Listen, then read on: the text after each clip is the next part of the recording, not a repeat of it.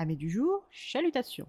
Pour les petits nouveaux, moi c'est Sekhmet et je vous souhaite la bienvenue dans mon podcast littéraire. Dans mon émission, je vais tenter trois fois par semaine de vous donner envie de découvrir des livres de tout poil, récents et moins récents. Alors, si ça vous tente, c'est par ici la suite. Aujourd'hui, je vais vous présenter Admiration funeste, la cinquième enquête du chat du bibliothécaire de Miranda James, publiée aux éditions J'ai lu. Dans ce nouvel opus des aventures de Charles Harris et de son fidèle doux géant le Maine Coon Diesel, nous les retrouvons bien installés sur le lit en pleine séance de lecture slash gratouille lorsque cet agréable moment est interrompu par sa gouvernante Azalea. Après plusieurs minutes à sa recherche dans la maison, elle va pouvoir lui transmettre l'appel de sa collègue et amie Teresa Farmer. Charlie la rappelle aussitôt le message reçu. Teresa est surexcitée. Elle vient de découvrir que pour l'événement qu'ils organisent à la bibliothèque municipale d'Athéna pour la Semaine nationale des bibliothèques, où ils ont choisi pour thème les romans d'enquête jeunesse, ils vont peut-être avoir l'honneur d'accueillir l'une des papesses du genre, Madame Electra Barnes Cartwright. Âgée de presque 100 ans et habitant près de Athéna, elle avait rendez-vous le lendemain pour une rencontre avec l'auteur et sa fille, Marcella Marter. Charlie, qui est fan, est ravi de la compagnie. Le lendemain, le temps est à l'orage, tant dehors qu'entre la mère et la fille. Electra Barnes Cartwright, ou EBC, a beau avoir quasi un siècle, elle est encore en parfaite santé, mince sans que ce soit maladif, elle était vêtue pour l'occasion d'un pantalon et d'un lourd cardigan posé par-dessus un chemisier à col, le cou enveloppé d'un foulard comme si elle était sur le point de sortir. Ses cheveux coiffés colorés étaient loin de l'idée que Charlie se faisait de l'auteur quasi centenaire. Dynamique et enthousiaste à la proposition d'interview avec ses fans, c'est donc ravi que Charlie et Teresa sortent de cet entretien. Charlie garde tout de même une drôle de sensation concernant l'entente entre Marcella et Electra ainsi que l'ombre omniprésente du fils de Marcella, Eugène. Mais la certitude de faire de la Semaine nationale des bibliothèques un succès efface toutes ses réticences pour le moment. L'événement ayant lieu la semaine suivante, Charlie publie sur le site de la bibliothèque la nouvelle en guise de teaser.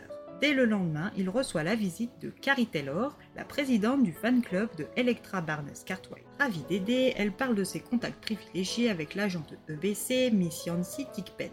Sa fille Marcella et a publié sur son blog très suivi la nouvelle. Et ce n'est pas de la vantardise de sa part de dire qu'elle est très suivie car durant leur discussion, un odieux jeune homme est arrivé à la bibliothèque. Gordon Bates, fils à papa très riche, originaire de Chicago et grand collectionneur, il exige d'obtenir l'adresse de EBC pour faire dédicacer ses quelques 500 livres. Charles lui dit qu'il devra faire comme le commun des mortels et attendre sa venue à la bibliothèque comme tout le monde. Frustré et non habitué au refus, il repart fâché. Quelque temps après, Gordon c'est au tour d'une autre collectionneuse de faire son entrée dans la bibliothèque municipale, Della Duffy. Son entrée aura été éclair car souffrant d'hélurophobie, et pour votre culture les amis, c'est la peur irraisonnée des chats. La seule vue de notre adorable Diesel aura suffi à la faire battre en retraite. Charlie va également faire la rencontre de Winston Eagleton, éditeur venu expressément pour s'entretenir avec Marcella Marter pour négocier les droits des cinq romans exclusifs de sa série Veronica Tain. Après une journée mouvementée, il rentre chez lui et trouve son fils avec une bouteille de champagne à la main. Ayant passé et obtenu avec succès l'examen du barreau, l'heure est à la fête. Une fois sa coupe terminée, Charlie monte dans la bibliothèque héritée de sa tante Dottie pour remplir l'exemplaire représentatif du thème Les enquêtes jeunesse, afin de les amener à la bibliothèque le lendemain. Le lendemain matin, son téléphone sonne bien avant 8 heures alors qu'on est un samedi. Ça ne présage rien de bon.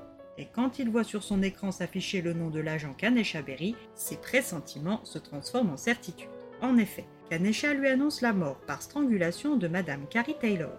Elle le rejoint une heure plus tard chez lui, autour d'un café. Eux qui au début de la saga s'entendaient comme l'huile et l'eau, ont appris à se respecter et à travailler ensemble officieusement. Charlie lui dit tout ce qu'il a rencontré depuis que la nouvelle de la venue de Electra Barton Cartwright à la bibliothèque et ajoute que la victime était très amie avec Melba Gillet, l'une des plus grandes commères d'Athéna. C'est fort de toutes ces informations que Kanesha repart et que Charlie commence à mener son enquête parallèle. Et si toutes les réponses étaient déjà écrites dans Mystère du manoir de Spellwood de l'auteur? Alors, chaussez vos meilleurs tennis, car quand il commence à enquêter, ce n'est pas de tout repos que de suivre Diesel et Charles Harris dans leur pérégrination.